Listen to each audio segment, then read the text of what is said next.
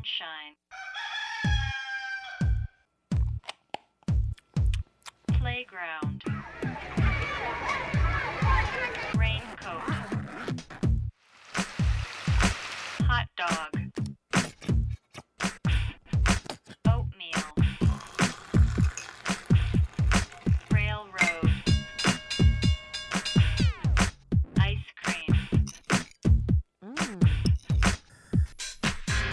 A B A B C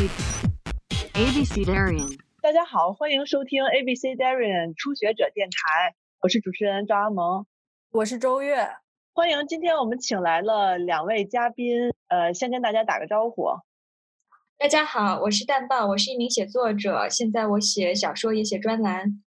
大家好，我是索马里，我是一个图书编辑，生活在上海。我还是介绍一下吧。蛋豹呢，这期之所以请他来聊这期，其实很多关注这个女性话题的人，应该都在长期读他的微信公众号《动物学》，虽然经常受到审查机制的挑战，然后包括他在微博上写的很多东西，都给大家很多启发。他本身呢是学人类学的，目前写的书并不是关于人类学的，是一本虚构的小说。索马里以前也是做媒体的，然后后来呢转行做了图书编辑。那这两年，因为他给中国出版界带来了很重要的系列，叫《那不勒斯四部曲》，他之前也被 HBO 改编成了一个很受欢迎的美剧。那那个系列也是对很多女性非常重要的一个书系吧。包括索马里其实也是呃尼日利亚的女作家阿迪契的中文版的编辑。阿迪契也是一个很重要的这个性别话题的一个算是倡导者吗？算是一个活动者。就是他现在被赋予了太多标签，并且跟这个运动变成了一个呃像同义词一样的东西。他已经把女性主义带入了时尚界，然后带入了一些我们并不是很熟悉的国家。就是说，其实他在非洲也在倡导女性主义。一会儿我们可以深入再聊聊这两个作家的事情。我上来还是先想解释一下，就是关于女性主义还是女权主义的这个，先做一下名词解释吧。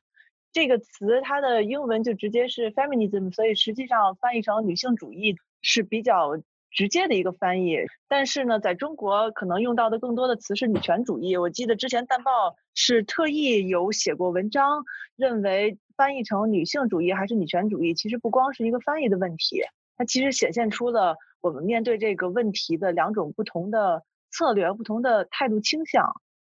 我觉得现实中间，中国不少女性是，包括男性在内，也是，呃，会不想那么激进。很多人会想跟政治保持一定的距离。也就是说，很多人对于比如女权主义的这些活动，自己的想法，他们有可能会在心里面想，可能跟朋友讲讲，在微博、豆瓣上匿名的说，但是不一定会在朋友圈里面对自己熟人、家庭公开的说，因为它会变成一种日常生活里面的斗争。所以呢，我觉得很多人这种态度不一定是出于胆怯，就可能是会怕麻烦，或者是他们会不想在不必要的空间里面做不必要的斗争。这背后可能也有中国人过去六七十年的一个人生教训，就是政治可能是不安全的、不必要的。那我会觉得用女性主义这个词，也许可以更好的团结这些人。但是我会觉得用哪个词是可以去策略性的选用，策略性的运用也是那个斯皮瓦克的一个术语，就是有些时候可能要用女性主义来团结更多的人，让更多的人有胆量说自己是女性主义者。但是在有些时候呢，是应该用女权主义这个词。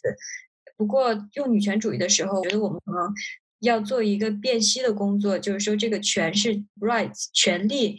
是利益的那个利，所以核心在于为女性争取 rights 争取权益。因为中国社会有一个误解，大家看到“权”这个词，一般想到的权利都是力量的力 power，不是利益的利。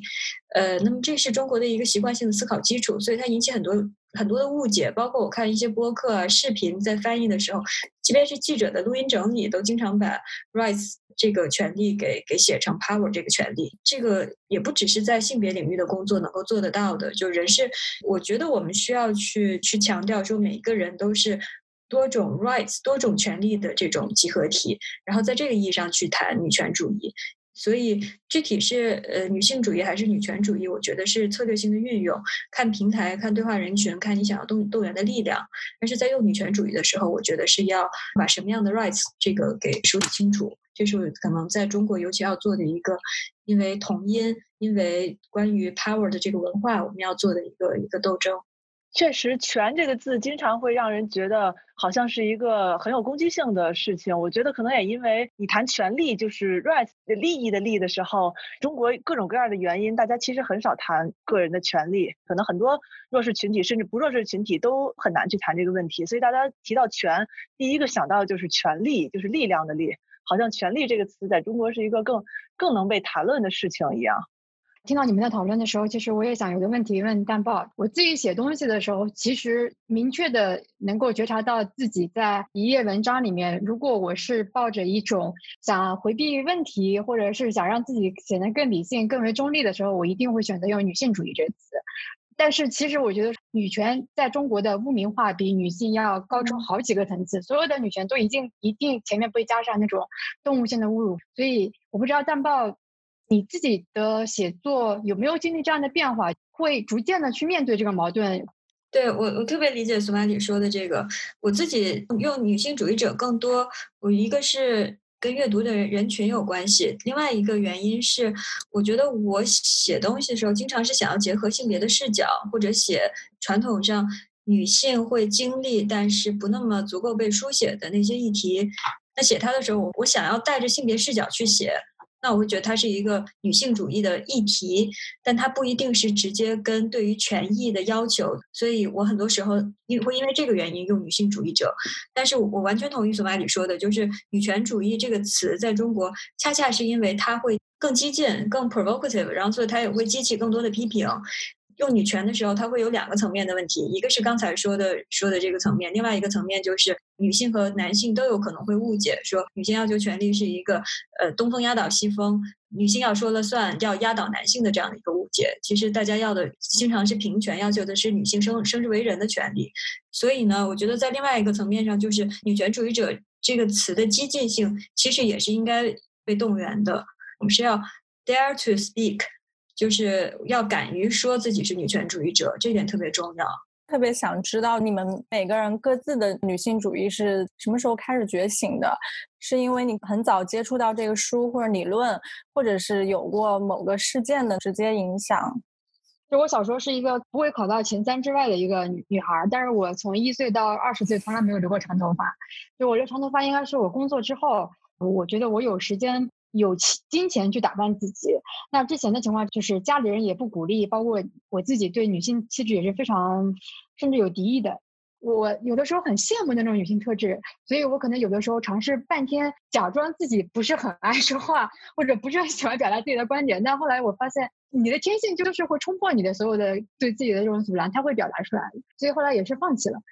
那可能我进入时尚杂志之后，我接受了女性的时尚背后的那种东西。变革了原来的想法，因为我意识到女人的美是一种力量，它不是一个柔弱的东西，就是美，它是它就是力量本身。就意识到我不再抗拒女性美这个东西。它会不会跟你小时候可能接触的所谓女性化的女性，它其实是非常限定的一个类型？有可能是因为你你工作了以后接触的呃女性化的女性，发现女性化这个词也可以是各种各样类型的，然后突然意识到自己不见得非得成为小时候限定那种。今天聊到四个人，就是说生活生活代际都差不多，其实在我们从小到大都不大会有你刚刚出现的这种很多种丰富的女性的那种可能，就是我们看到真正的女性的可能非常少。而且我从小到大就是我所有的女性的楷模都不是现实世界里的，她都是我书本上找来的一个楷，这其实很可悲的。单豹呢？因为我觉得单豹应该从小就是又美丽，然后 又独立又智慧。没有，这不是，就是我比索马里大两岁嘛，但我觉得我们小的时候生活的那个环境应该是很像的。嗯，因为也不是在北京、上海这样的超大型城市，也是在在二线城市。我们九十年代成长的那个背景是男女都一样才是好。我也是小学的时候可以留长头发，中学的时候是一全部都要剪那种军事化短发的，每天都要踢正步的。所以如果谁有女性化的特质，你基本就会觉得这个人可能学习不太好，真的是这样。就我们那个咱们那个年代的一个一一个特点，对于女性最高的这个赞誉就是她能做男人一样做的一样的事情。所以那个时候其实没有什么对于性别特质的思考。要到长大之后才会发现，当时的那个不思考或者男女都一样，它下面遮蔽了很多东西。他同时说，你表面上男女都一样，你要有一样的成绩，但实际上你的那个社会压力，还有尤其是你长大成人之后所面对的家庭责任啊等等，又很不一样。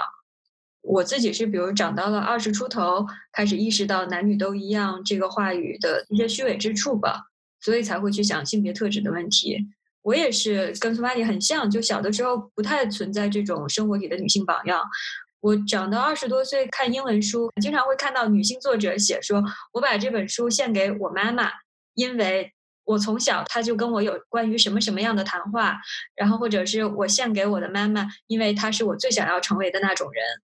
就这些文字是当时对我打动特别大的一些东西。我想说，哇，如果能够有这样的生活，那多幸福啊！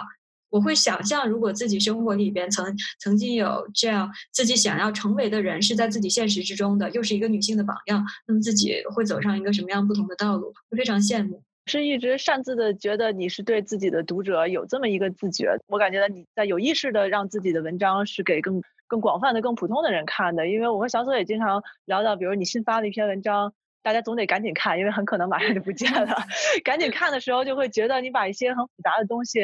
讲的特别的清晰嘛，深入浅出嘛，这真是太过誉了。真的不是我写的好，我觉得我是经常是在用故事和比喻去代替说理，所以可能我现在意识到说，逐渐这样发现自己思维的特点。我想我可能真的不是那么适合做做严格的社会科学，可能适合我的就是用社会科学的训练去做一些跟叙事、跟故事，呃，包括跟大众传播有关的工作。然后希望更多的人看到这个这个想法是有的。本质上讲，我还是挺乐观的。就是有些人真的觉得话语是无力的，但我我不是这样觉得的。我咱们刚才聊到的小的时候，然后生活里边有没有自己的 role model，我是觉得很遗憾。我姥姥对我当然影响也很大，但是我也很难说我自己的生活目标就是未来成成为另一个他。我觉得自己生活里没有 role model。我觉得真正构成我思想的世界的，让我有憧憬的那个世界，都是来源于文字、文学、历史各种各样的文字，这样构成的一整个的世界，给我了最重要的教育。真正生活里面的冒险和乐趣，和你想要长大的那些冲动，是来源于这些文字构成的世界。所以，我我觉得我对于文字的力量，还有对于发声的力量，对于它能够在别人的生活世界里面构成一个什么样的影响，我是有有很很乐观的信念。这个是从自己的生活经验来的。所以我最开始写的时候不是很有意识，说我想要写写给谁看。嗯，现在我会觉得一件事情如果能够用中文写，就不用英文写；如果能不用社科的表达，就就不用社科的表达。就前些天听《剩余价值》里边几个主持人跟跟罗欣老师的聊天，我当时因为是跟跟我们阿姨一起听的，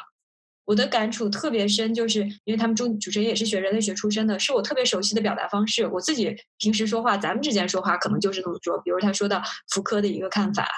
但是这种说法他就限定了他的听众。但是呢，罗欣老师讲的特别好，就是。他他说话既有深度，但他同时又又能用大家都能够理解的语言去去表达。他会引用一一本书，但他一定会把这个书里面他想要给你的观念，他用大家都能理解的话说出来。阿姨和我，我们都能够听懂。后来阿姨一直在跟我说，说她老想起来老师说的那句，说一生所学就是为了此刻。王阿姨说，你想一想，只是很很有感慨的，就一个人一辈子所用的知识，在现在这个时候派上了用场。你才能更好的理解那些知识。我我心里想说，对啊，罗新老师是他就是这个意思。那如果说我们的一生所学要让它派上更大的用场，我是觉得我们要用更平易的语言去更准确的表达，而不是去去总在用一些西方化的概念。这个我我我越来越觉得它的重要性，包括女权主义的的一些问题，西方对于女性主义的问题，会因为他们自己的政治、他们自己的社会史有重要性方面的排序。但是这个跟我们现在面对的中国的问题的那个重要性的排序，我们的说理方式是不一样的。我是现在有点有意识的在在在改自己的表达方式了。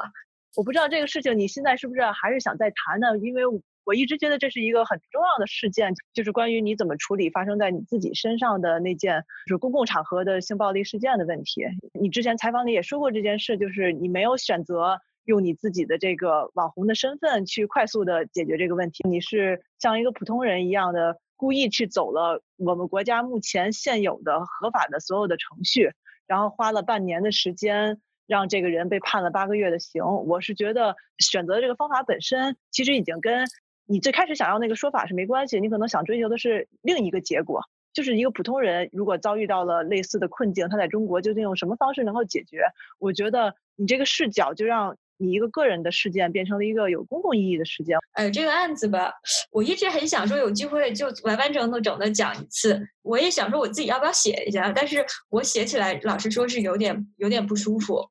当时处理的时候是觉得很呃很费力，也挺痛苦的。现在想起来还是挺多经验教训的吧，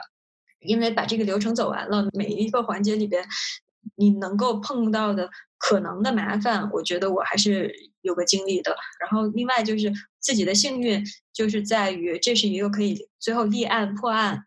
呃上了法庭的一个一个事情，得到了结果。所以很多受害者的不幸在于他们的 activism 在自己身上这部分是停止于呼吁。然后之后，他们是是通过媒体、去中等平台把这些传播出去。后面那部分的 activism 是是对于其他人的帮助。我其实我从来当时就没有考虑过寻求网络援助这方面的，这不不是我放弃的一个东西，因为它就是我生活中的一个具体事件。就像如果物业一个什么事儿，我肯肯定也是跟物业解决，我不会上网吼一嗓子说大家来帮我教训 教训这个物业，那肯定不会的。我可能会上网抱怨，但是肯定不是不是认为这样可以解决问题。而且我自己觉得吧，现在回过头来想，你假设说哪哪位朋友他用网络来解决呢？如果能够解决，我觉得他也要承担承担使用的公众的代价。我自己是肯定要说的，因为我要把它说出来，对我自己是一个是一个放松，因为我我当时压力真的很大，所以我早晚我肯定要把它说出来，对于自己是能够 move on 的一个。的一个新的起点，想要从中间挣脱出来，所以不是，并不是说判了之后我立刻说，我结束了之后一个多月才说的。它会让你觉得更有信心了吗？就是实际上通过合法的程序，也可以争取到我我应该应得的这个。不会不会更有信心，那肯定 是因为是不是就是现在的这个法律还是有一些漏洞，就是你是你的投入跟产出的那种，对，就是你投入的那种精力和痛苦。对对。三点体会吧。第一点体会是说，当时不是为了解决事情而走完这个流程的，是我觉得对自己要有个交交代，不管是有没有结果，我都必须要走。嗯，这个就就算是最后没抓到这个人，我我也得报案，不是因为我有这个信心。这个当时我我是没做这个，我比如说我要投入多少时间、多少钱，versus 他能给这个人多多少刑罚这种权衡的，我就尽自己最大努力。第二点是说，为什么说我并不是更有信心呢？这个他们能能破案是跟我记者身份有关系的。如果是一个真真正正的普通女孩子，可能警方不会投入那么大的力量那么快破案。你就算是他们把你这个当做一个重点案件，你也是无限的羞辱。从你打那个报警电话的那一刻开始，到你去派出所，到你跟那些警察一遍一遍讲，到你去找法医，就每个人都在拼命的羞辱你。然后这个系统就是让你一定要。要花很多钱，要请律师，你才能够得到一个回馈。因为你作为当事人，如果你你只是走刑事这部分，你自己没有去找律师走民，同时要要要求民事的话，他们是没有责任要向你汇报进进步进展的。这是我是当时才明白的。所以你你从你报完案，他们他们他们跟你说抓到人，这事儿就完了。对你这边，他们就进入到检察的检察院跟法院之间的流程了，没有人来找你了，你去问他们也不会告诉你了。啊，因为是公诉案件，相当于就跟你没关系了。对的，我我找律师不是为了民事要求赔偿，我一点赔偿都不要。但是我是为了要了解这个事情进展到什么情况，我要跟他到底，所以我必须要找律师，因为律师就可以代理我。他检察院、法院是要给他一个交代，这些我都当时才知道。所以你说绝望不绝望？你受受不受伤害？你每步都在受伤害。然后你你等于是说，我的律师费的意义在于让我能够收到收到 updates 啊，就是这样。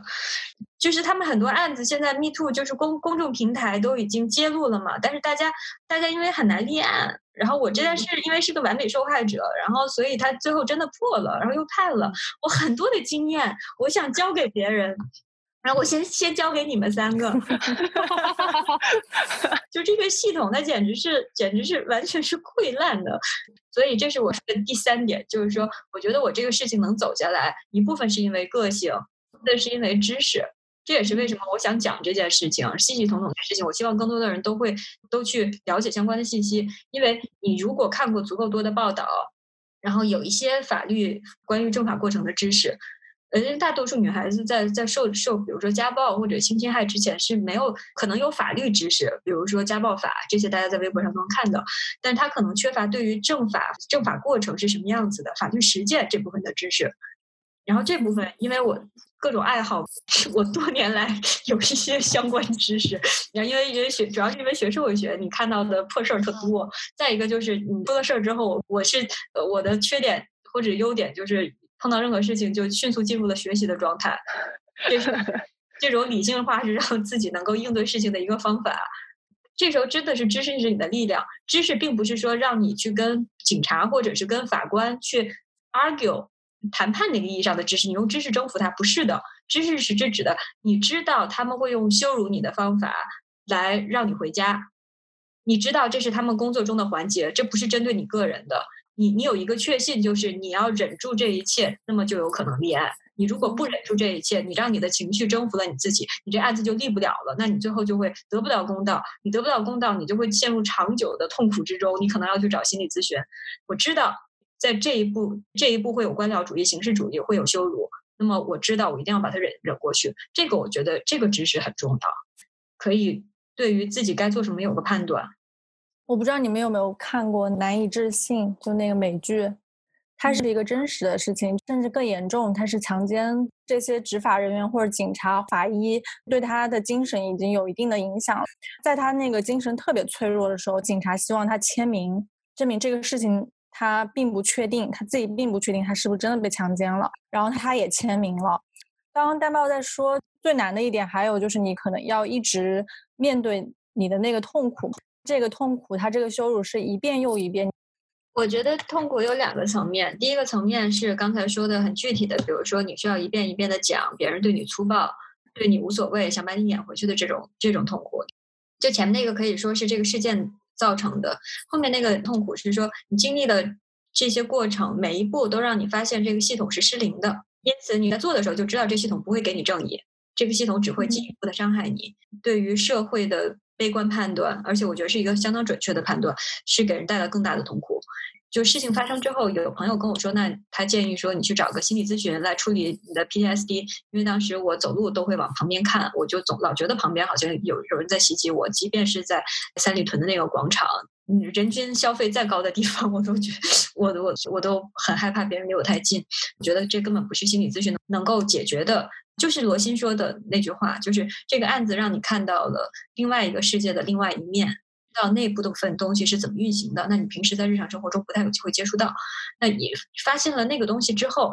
你并不是害怕危险，而是你知道如果有危险发生了，那么你无法得到保护，无法得到公道，那个是最糟糕的。而且这是一个理性的判断，所以。我的这个案子的结果，我特别想强调说，它不是一个普通人能够得到的结果，它已经是一个比普通人能够得到的好得多的结果。所以我觉得这个痛苦是很很深的一个痛苦，而且这不是因为 PTSD，而是因为我知道了现实。我在想说，武汉这个肺炎之后的很多患者，包括很多医生，他们自己的职业生涯，他们对于人人间的看法，对社会的看法，一定会有比较准确的一个改变。之前淡报不是文章也谈到过，就是性别问题是跟社会常识问题有关的，因为是这些常识来定义什么有问题，什么没问题。那比如说，呃，大家之所以觉得生理期这个东西有问题，可能就是我们现在的社会常识，就是他认为这个东西有问题。刚好我也想说一个，我不知道这跟南北方是不是有关系。北方人基本上小时候谈到呃来例假这件事的时候，用的是例假两个词嘛，它就相当于他说的是你你一个周期性的，你每次都会出现的这么一个事情。所以我觉得例假也许是在这种情况下诞生的一种很实用的一个非常中性的词。那月经呢是相当于是医学界或者生物界对这个东西的叫法。但是我上大学了以后，因为有了南方的同学，我第一次听到大姨妈这个说法。大姨妈这个说法其实基本上可以叫一种外号。当你不好意思提起这东西的时候，你给它起一个外号。张所，当时你你从小长大的环境通常是怎么叫这个？南通呃乡下有一个更隐晦的，就是叫呃呃普通话叫就是你的身上来了，会用一种 something is coming 这种，它不会体现规律，也不会出现血。反正在我看来，就我没办法把它写到我的文章里面去。你希望是什么样的词？因为好像外国女性一般说 period，很好，period 嗯是一个，我觉得应该是跟美元一样，全世界通用的。我倒觉得月经其实挺中性的，它是一个更加偏生理的一个描述。因为我觉得月经跟这个词跟我嗯小时候在很多杂志上看到动体一样的，在我看到的文学作品里面，它都是一种有意识的去把女性身体唤醒，但是这种唤醒又是充满不洁意象的，就是我是很抗拒这个词。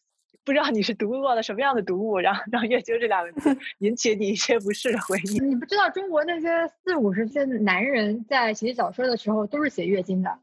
他不会写大姨妈。就是我小时候看过费都这样写月经的，唐婉儿不是跟庄之蝶在偷情，然后他去桥上等庄之蝶，但是庄之蝶没有出现，当晚唐婉儿来了月经。然后呢，这个男性作家是这么写的，他说：“直到夜已深沉，桥头上再也没有行人，他等来的只是下身流着月经的洪水。且在换换纸的时候，弄得一手的血。他突发了奇想，竟把那血涂得满掌，就按在了桥头栏杆上面，按在了那棵树身上，按在了树丫中的石头上。贾平凹又继续意淫，就是这个女人的精血印在石头上，像呃每个人的手印，就是每个人的生命涂地。你就能看到，这是一个男性对于女女性精血和身体和什么的一切的那种滥用。我小时候看到这种情节，就是你就觉得说，这个女人的身体在这个庄志杰的欲望里面是非常的猥亵的一种东西。就是现在再来看他写这个精血也是一样。我觉得挺好，挺搞笑的，就这这一段。我刚才是去查了一下那个女职工劳动保保护法，叫经期，嗯，对，会有女职工在经期禁忌从事的劳动，比如说冷水作业、低温作业，所以他没有直接提到月经例假这个词，但是法律术语就是他说经期。其实我觉得，如果更多的人知道这件事儿，你能想象会对孕期有保护，但你想不到会对经期有保护。包括呃，像比如说我们生活中如果提起来我来例假很不舒服，我不想碰凉水的时候，大家会觉得那是你个人感受。但如果我能把这个法律条款呼到对方脸上，说你看，就是我的这个权利是受保护的，经期确实有非常非常专业的依据证明它不适合进行冷水作业，那也许就是如果大家能把这个事儿更公开地讨论的话，我觉得对大家都有好处。这种感觉虽然不像拉屎，却让女生们痛得要死。一到这个时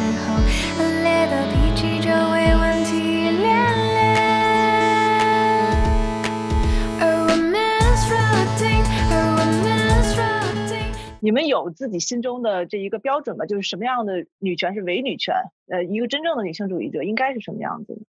我觉得女性主义者可以多种多样。硬要说某一种女性主义者才是真的女性主义者，其实是现在的政治经常用来打击这个群体的一个方法。不同女权主义者，它确实应该有各种不一样的群体，因为每个人在社会中的呃处境立场是不一样的。比如说，一个女工和一个办公室的女工作人员，她们所面对的困难，她们所想要的前景也都是不一样。那还有呃，在不同的年龄组，大家的那个关心的议题、受到的伤害、想要的权利也都不一样。所以我觉得应该有不同的群体，没有必要去定义谁是更真实、更急需的权利。就恰恰是在大家的发出自己不同的声音的时候，大家才能够形成一个更强有力的一个合唱。我唯一觉得我会觉得是伪女权的，就是以女权为名来，不是为群体来争取权利，而是为为个人或以某一个具体组织打着这个旗号，然后来争取一些利益。这种时候，他所标榜的什么是女性主义，什么是女性应该争有争取的权利，那个观念是会有点问题的。但是我是觉得女性群体大家团结不需要是立场和观点上的一致性。我记着你最近的两篇文章都有提到，你身边有一个非常具体的实践性的 女权主义者，就是你家里的阿姨。因为我们这两天又重新在看那个阿迪奇的书的时候，他里边也提到说，他认为他的曾祖母就是一个女权主义者，虽然他可能从来都没有听说过这个词。可能我们身边是有很多的，在理论上根本没有对这个词有认识，但实际上他的行为就在践行着跟女性女性性别有关的一些实践。阿姨是她的很多观念，年轻的女女性主义者一定是不赞同的。比如，她肯定会觉得谁都应该结婚。西方这个思想影响的这一派女性主义者的观念肯定不一样。可是，我会觉得她就是她那一代特别棒的女性主义者，因为她她她会强调同工同酬，人应该自立自强。这个我觉得是很典型的，是我小的时候大家想象的那种女性的一个理理想状况。她克服了巨大的困难来达到了这些，为自己的女儿创造了一个在实质上更平等的一个生活环境。我觉得我们很多人，我估计都是像他这样，就是寻找到自己立场的那个动力，不是来自于书本，是来自于经验。我自己也是从生活经验里面，我觉得有了对于性别的觉知。书本上读到的东西，在自己生活上的觉醒之前，不是特别有意义的知识。但是我觉得小说毕竟它是讲的是故事，它在一定程度上肯定比理论的书、比学术的书更明确的传达给你，呃，究竟女性遇面对的困境是什么？你们会觉得这种虚构的作品，小说也好，影视作品也好，实际上它会比理论知识。更适合让一个人意识到他面面对的是什么样的问题？会有吧？电影或者说电视剧这种作品，可能会让你有一个沉浸式的那种代入感，包括有一些片段，如果是你曾经经历过的，但是比如说你潜意识你把它忘记了，然后那个片段它可能会马上的唤起你的记忆。我最近因为看了八二年的金智英那个电影，里面有一幕我印象特别深，就是他去岳母家做客。你能感觉到他整个状态就是压力特别大。早上可能五点吧，他就突然惊醒，因为他的岳母在厨房里面弄各种菜啊，他就特别紧张，就马上去厨房里面就去帮忙。会觉得就是有时候这种压力，它其实是慢慢累积的。白天吧，她一直在厨房，她老公的姐姐来了，一家人就是在客厅里面特别其乐融融，然后。他的岳母还要吩咐他，又要让他去做什么，他就是突然崩溃了。当时看到这一幕的时候，你会突然感觉到，虽然是很日常的，但是那个慢慢慢慢累积的压力，可能有一天你突然就真的窒息了。我当时看了金智英的书之后，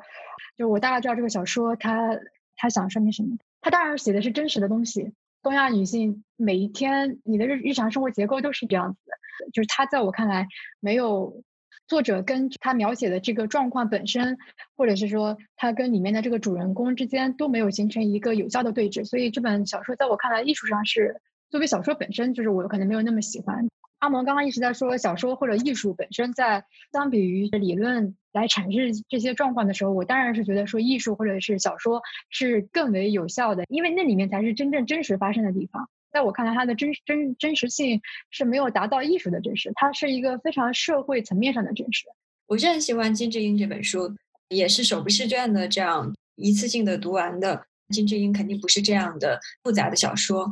它在文学性上可能没有那么高，但是我觉得它和那种文学性很强的、比较复杂的视角交叉的小说相比，二者的关系就可能像一个海报。或者像一个 statement 的 T 恤和一幅艺术画作之间的区别，我觉得它也很有力，也很好看。复杂性会让人想的更多，但是金智英这种直接性，我觉得动员力量也很大，它能够让人看到这个情况的紧迫性，还有还有普遍性。有时候是是复杂的东西所达不到的。因为复杂的东西很难像一个拳头。女性主义艺术家里有一个非常著名的团体叫游击队女孩，当年做了一个作品，是一个这种拳头类的作品。当时就凭它的简单直接，在艺术界掀起了一个特别大的反响。他们当时就是做了一个叫海报，那个海报上非常大的字，粗体字写着是不是女性必须要脱光了才能进大都会博物馆？下面小字写的是大都会博物馆里面的，就是现代艺术单元的艺术家里面，只有不到百分之五的。艺术家是女性，但是呢，在所有的裸体画里，百分之八十五是女性的角色。确实，他通过这个很很粗暴的数字，然后包括他很粗暴的口号，反而让让这个事件直到今天都还在被讨论。我觉得他是把很多的理论的学者为了追求准确而字斟句酌的去找的那些点，把所有的书本都扔掉了，让你知道女性艺术家在艺术界事实上被压制的一个人群。可能这这些。粗暴的东西就是有它本身的力量的，就是简单的东西。对，我想插一个例子，正好是我们在说阿迪契这本书，中文版是这个女性的权利嘛，英文版就是 We should all be feminists。那大家都知道 We should all be feminists statement 这个口号已经跟时尚紧密结合，上了来，然后上了 T 恤。哎，你们不要嘲笑我，上个礼拜我看了这个电影叫《超时空同居》。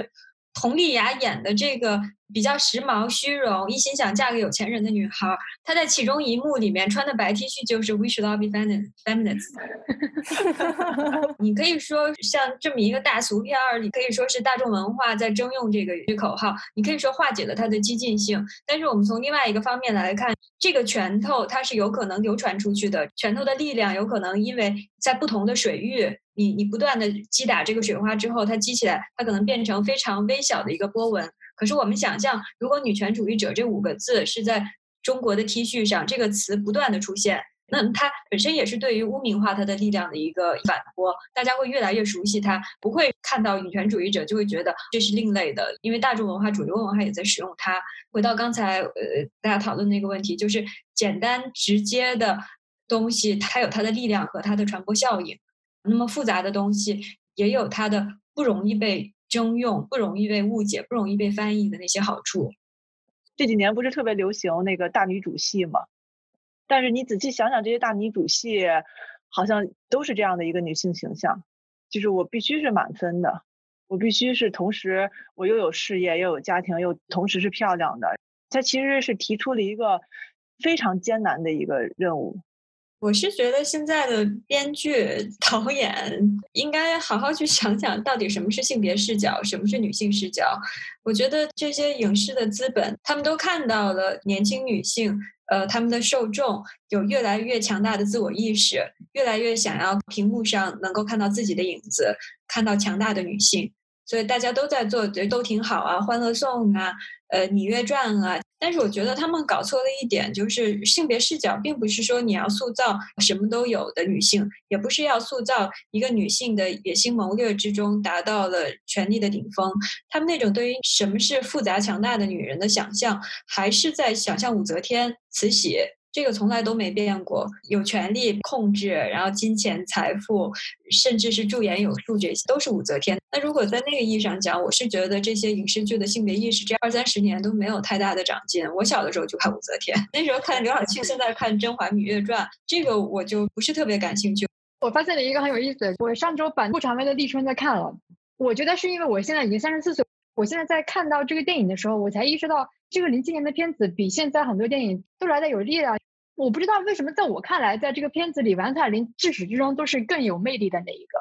我我是觉得说，顾长卫这个电影才是真正的女性主义电影。前 因为我没有看过这个片子的时候，大家一直会拿王彩玲很丑来说这个问题。但我现在意识到，导演并不是要拍她的丑啊，他拍的是一个普通人，但这个普通人是无比无比的正常。包括我觉得他最好的一个场景就是。并不是说他呃觉得自己北京梦碎了，而是因为他有一年他过年回家，终于看到了王彩玲她生活的家乡是一个非常非常贫穷的地方，他爸爸就是半身不遂在炕上，他妈妈是一个农村老太太。那个片子当中最浪漫的一个瞬间，就是他老太太拿着一个长杆在那边放鞭炮，然后过来跟他女儿说新年快乐，就觉得王彩玲从这一刻接受了生活本身，所以他后来才决定，他可以选择领养一个女孩，他可以。用一个临时的那种家庭的形式，让他的父母对他终于放心。我再插一句啊，我也是，我小的时候看不懂立春，长大经过悲欢离合之后，真的觉得自己就是王彩玲。但现在完全看懂了立春。我觉得顾长卫和王彩玲的关系，就像福楼拜和包法利夫人的关系，每个人都是包法利夫人。我就想说，现在小女孩如果看立春，我特别希望她们能够感到的一点就是，美貌这个东西非常表面。不仅是说董璇饰演的角色有没有幸福，还有一点就是，比如说蒋雯丽很美吧，可是说丑就丑。人的外表真的是是太简单的一个东西了，所以人在外表上面用力，我觉得真是没啥意思。立春她主要就是人是有理想的。我现在对很多的呃大女主戏不是那么满意的一点是，这些女性你可以看到她成功或者她什么都有，她有职业野心，可是你看不到她的理想。他可能是高管，可是他的职业动力可能是为了，比如说给自己的家庭、给自己父母亲或者给自己弟弟供他弟弟上学，或者他的动力可能是在公司里边的人事倾轧、勾心斗角，我必须得赢。可是你很少看到一个人和生活的关系是是由理想驱动的。那男性人物和女性人物文艺表达的时候，一个大区别就是我们经常会看到有理想的男性人物。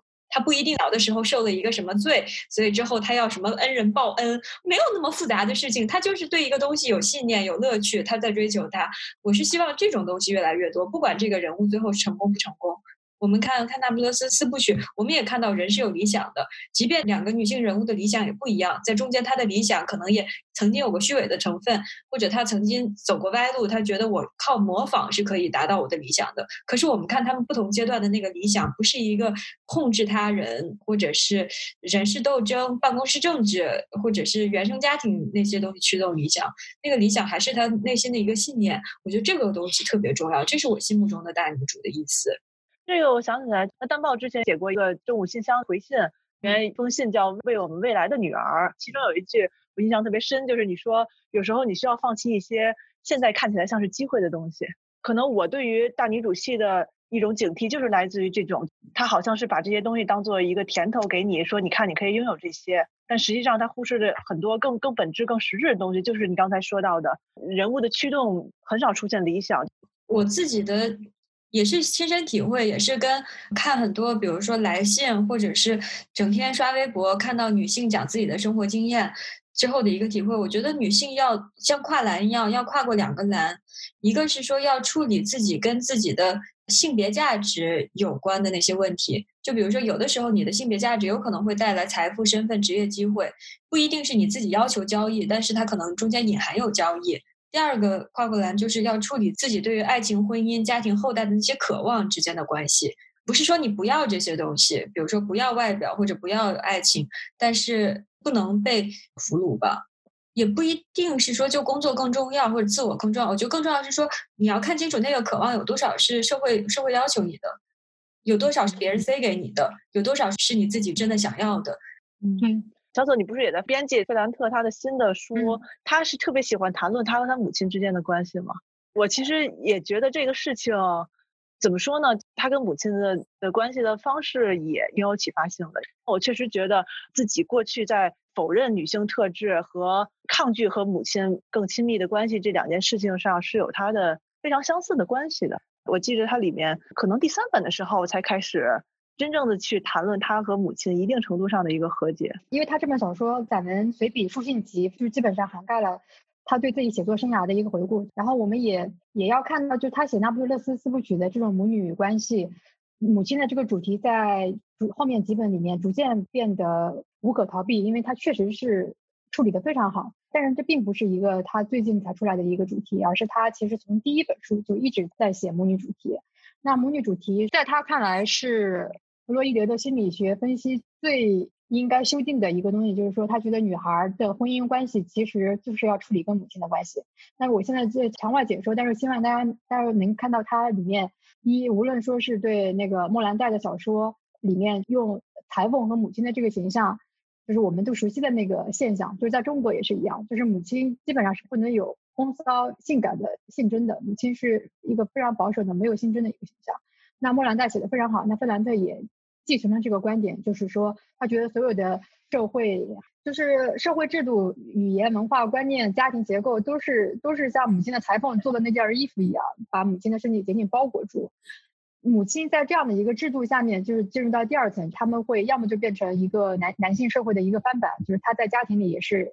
替代这个父亲的角色。如果不遵从这个形象的话，他就是那种疯女人。那女孩在面对这种母亲的这样的一种形象之后，她说了一句话让我觉得非常的感动。她说：“变成母亲的翻版，就是一个女儿去走母亲的老路，和抛弃你的母亲，把你的母亲永远抛在身后，她说都是同样艰难的。”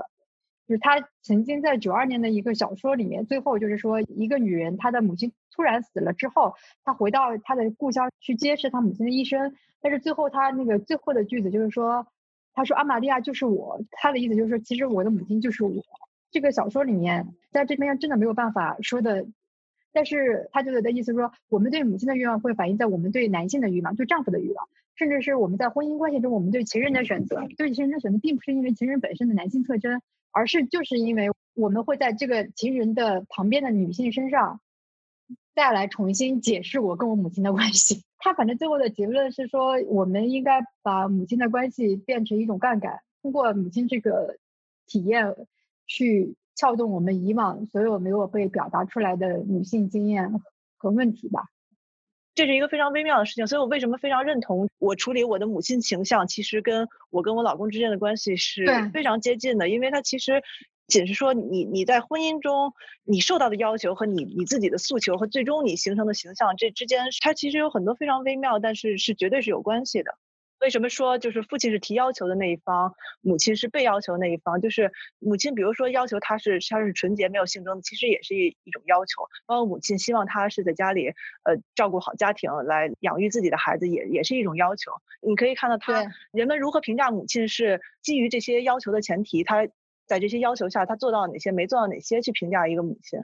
但实际上，对这些要求，当我们作为女儿去谈的时候，比如说我们刚才谈自己的理想也好，自己的从业也好，是没关系的。只有你成为一个家庭里的母亲的时候，你才你才面临这些由父亲来提出的跟关于家庭有关的要求。但这些要求形成的那个画面，确实从小到大都在影响着你，可能下意识就在想说，如果我未来成为一个母亲的时候，我会是一个什么样的形象？我觉得我自己开始想自己跟母亲的关系。中学时候看红影的《饥饿的女儿》，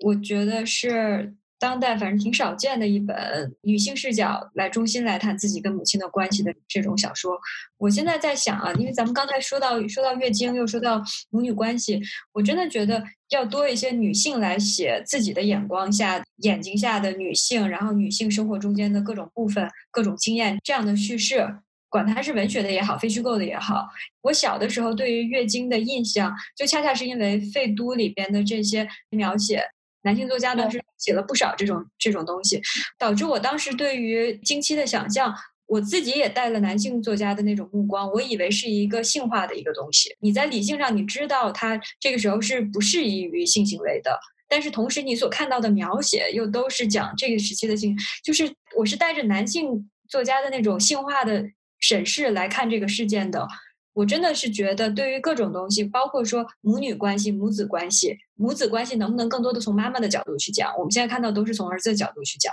比较多。母女关系能不能更多一些维度的去描绘？然后像经期到底什么意思？因为我长大之后去看那个希拉里曼特尔。喜郎汀的这个英国女作家，她去写她的成长史，她会讲到经期，她会讲到长筒袜。那她的视野里的长筒袜就不是男性作家经常有的一个性化的、色情化的化的注释。她写的长筒袜是她当时去读女女校，那每个女生都要穿穿长筒袜和这个校服裙子。长筒袜洗了几次之后就会特别松散，然后晒了之后怎么让它恢复原状？我觉得这个是女性的视角，就是卫生棉去怎么买，然后这个东西你在困难时期你怎么去囤积，然后你有的时候你实在没有卫生棉了，你到底拿什么东西去做做替代品？这是女性在想她的时候会想到的东西，绝对不是经期性行为。所以我是觉得，就是比如说母女关系可能是多义的、多个层面的，但是一定要多点就是女性女性为中心的叙述，这样才能得出来非性化的、非色情化的审视。我自己就想说，我真的是不自觉的在幼年就因为你读的东西少，你自己带上了男性作家的垄断的眼光。类似的就是我们看广告片，经常在广告片里边也是男性在审视的女性。你卫生棉的广告，你经常看到的是男性看到的那种东西，就是你如何能够干净、金血是蓝色的，金血是对蓝色的，对，然后芳香无垢。但是女性考虑的根本不是说我怎么能够在经期 be presentable，这不是重要的，他这是一个外人在看这件事情。说到更多的人来来写作，小索好像一直想在国内做一个知更鸟系列，是吧？想引入更多这种探讨性别话题的，可以这么说吗？其实应该有很多出版社都在做这样的选题，呃，就是每家做的时候都希望能够把一些题材或者是风格不同的东西，能尽量到放到一个系列里面去。知更鸟就是，当然它是一个错综复杂的译名，但是因为《杀死一只知更鸟》里面，在中国人的小说解读寂静的看法，就是说它是一种只会唱歌不会作恶的生物。那其实我我也想用它来类比，就是女性它本身的存在，它其实是一个无害，它是一个美丽的东西，但是却是几千年来一直被遭受就是越来越复杂的那种压迫吧。所以这个系列为什么叫知更鸟，也是因为出于这样的初衷。然后，所以我们也想通过今年的一部分工作里，我希望自己能够，即使被别人视为说你是一个女权分子也好，还是应该应该让中国多一些这样的声音。第一本可能会比较关注一个，就是男人会默认他比你懂得多，所以他有资格对你说教。然后我们这本书就叫《男人的说教》，女人在公众生活和家庭生活当中被双重的就抹去你的声音，然后男人的声音越来越大。第二本是最好的决定，十六个作家去写他们自己不生育的决定，然后这十六个作家里面性别比较平等，有八个男性，八个女性，差不多这样。把生育问题变成一个开放的问题，而且是一个共同承担的问题，而不是一个直接把女性归罪化一个预设。第三个是进对于生育的一个思索吧，Motherhood，就是那个加拿大女作家的一本书。那本书里面通向的结论，我也再想跟大家 分享，就是他是通过一个掷骰子这样的一个决定来思考自己对于生和不生的这个意愿，然后他最后通向的结论是。就是生孩子的人生和不生孩子的人生，从某种程度上来说都是一样的虚无。然后我希望大家接受这个论调，再来重新会看，就是每个人的人生选择的问题。对，最后一个问题吧，就是我们可能因为毕竟是一个初学者电台，每次都会让大家的结尾做出两条建议。这回两条建议，一条是你们认为，如果我从头开始要要成为一个女性主义者或者关注这个话题的话，第一步应该做什么？第二条建议就是，你认为所有的建议中最重要的那条是什么？我觉得女性主义的初学者第一步是要先多看书，因为我相信，无论自己处在一个什么样的生活情境，一定过往是有女性的性别经验，或者对于性别不平等的经验，只是自己不一定能够把这些经验表达表达出来，或者不知道这个经验到底是什么意思。所以我是觉得一定要先广泛读书，然后帮助自己能够。理清自己的感受之后，再慢慢去形成自己的东西。同意。对，因为首先我自己就是你有这个意识的这个萌芽期，也是来源于书本。女性主义带给我们，首先它是一种反思和质疑的能能力。你有这样的一种敏感，你可以去思考前的一些处境中，它是不是有一个不平等的存在。这个思考的能力很重要吧。还有一点就是共情，就是你去体恤一个群体，而不是单独你个人的问题。开始，因为我们一直也有聊到女性气质的这个事情。我自己的想法啊，是觉得我们是应该拥抱女性属性中的这些特质，而不是说刻意的去回避它。我想抄袭一句董明珠之前的采访里说的话，就我还挺喜欢的。董明珠说：“你要相信自己有别人没有的独特的东西。”我我觉得很多男性就是从小就被。就被教导，他们是有可能发挥独特的作用的，他们是有价值的。那很多时候，女性好像不被教育去允许自己可以这样想，所以我觉得最重要的可能是自己到人生某一步，不一定是就是与生俱来的一种信心，它可以是你随着生活经验、随着教育、随随着更广泛具体的去了解社会生活，自己逐渐获得的一种信心，就是你有别人所没有的一些具体的、独特的东西，这个东西可以支持人长久的走下去。小索，你的两条建议呢？我可以分享一个，就是对我影响特别深的，就是我导师大学的时候，他是在一个课堂上跟我们分享了冰心的一句话，我不知道它的原句，但是翻译成英文就是 "I'm weak, so I'm strong"，就是我是弱小的，但是所以我才是强大的。因为我们的身体状况会让我们在各种时候，你就突然要面临你自己自己身体在体格上是弱的。你在公园滑滑板被人欺负的时候，你自己是不敢打回去的，因为你打不过。但是这个时候你一定要知道，说你有别的地方是让你非常强大的。心中最首要、最重要的那个建议，也就是保持自我教育的能力吧。因为教育是社会特别容易剥夺你的东西，在某种程度上。谢谢二位，谢谢陪我们聊了这么长时间，谢谢，谢谢。One pill makes you larger, and one pill makes you small. And the ones that mother gives you